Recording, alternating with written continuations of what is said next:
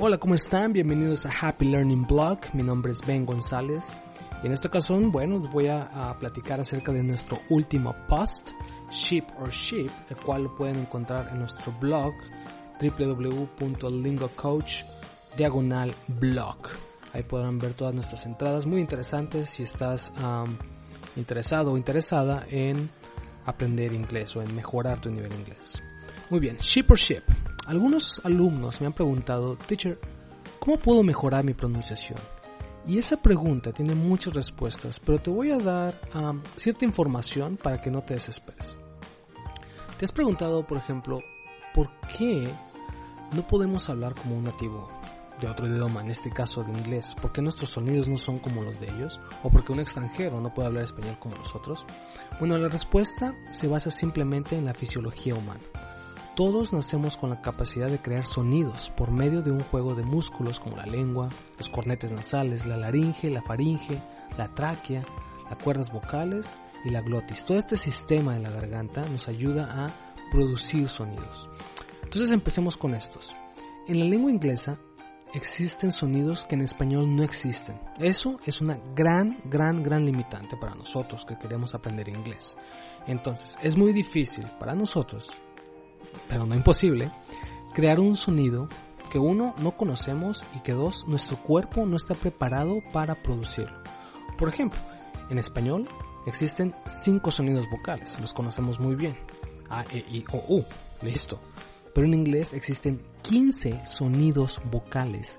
15 sonidos vocales. Entonces, son 10 sonidos más que aún no conocemos y que nuestro cuerpo no está preparado para producirlos. Es por eso que nuestros mensajes o nuestra pronunciación es muy, um, um, les podría decir latina, es muy eh, dependiente de nuestro primer idioma, que es el español.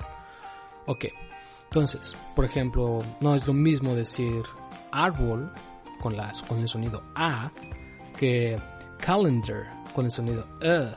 Alright, calendar, calendar Otro punto muy importante es un músculo llamado glotis. A medida que vamos creciendo, nuestra glotis se configura a cierto idioma. Entonces, cuando somos adultos, la glotis ya está desarrollada y esta se necesita más trabajo, más práctica para moldearla a, un nuevo idioma. Entonces, no te preocupes si no puedes producir un sonido muy similar al nativo, es normal. Otra variable es el movimiento de la lengua y los labios. ¿Cómo pronuncias villa y cómo pronuncias billar? Realmente son sonidos diferentes, aunque la B en español México la pronunciamos igual, realmente debe ser diferente. La B, ah, digamos, chica debe ser V y la B grande debe ser B. ¿ok? La primera V no es lo mismo que la B. La V es un sonido, es un sonido labiodental, es decir, que los dientes muerden el labio inferior como V, V, como una F, pero es una V. Um, y la segunda B es un, un, sonido labial, como beso.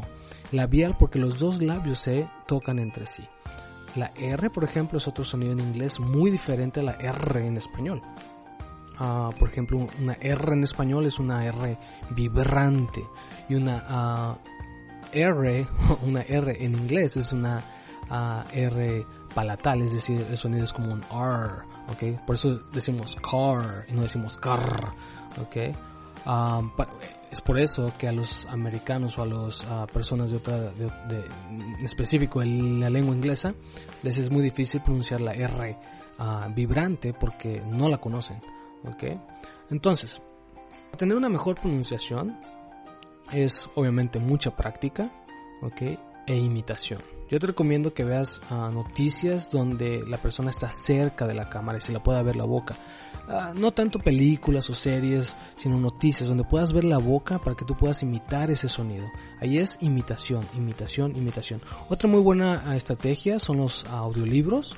Y si tienes el libro de ese audiolibro, puedes ir reconociendo el sonido con la, con la palabra y eso te va a ayudar en mucho. Entonces, espero que esta entrada te haya ayudado. Es, es, pequeña, pero con muy, muy, muy buenos tips. Ok. Recuerden enviar sus dudas en, en, la página. Entras a www.lingocoach.com lingocoach.net, acuérdense, .net y ahí en la sección de ayuda, ahí puedes poner cualquier tipo de pregunta y con esas preguntas lo que nosotros hacemos es uh, generar una base de datos de las preguntas para poderlas contestar mediante eh, nuestros blogs. Entonces eh, los blogs van a ser escritos, pero también van a ser um, grabados como lo estamos viendo ahorita.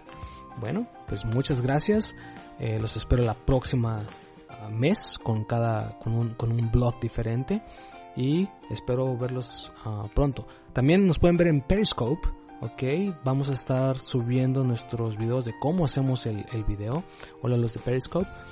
Y este, para que veas cómo es, ¿no? El detrás de cámara de, de un podcast. No es nada complicado. Yo estoy aquí ya en mi casa, son las, uh, como las 10 de la noche. Sigo trabajando, sí.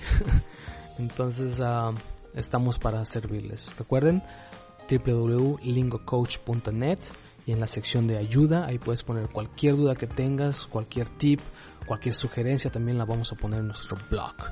Bueno, pues happy learning, que tengan muy muy muy buen día, de mañana y we keep in touch. Hasta luego.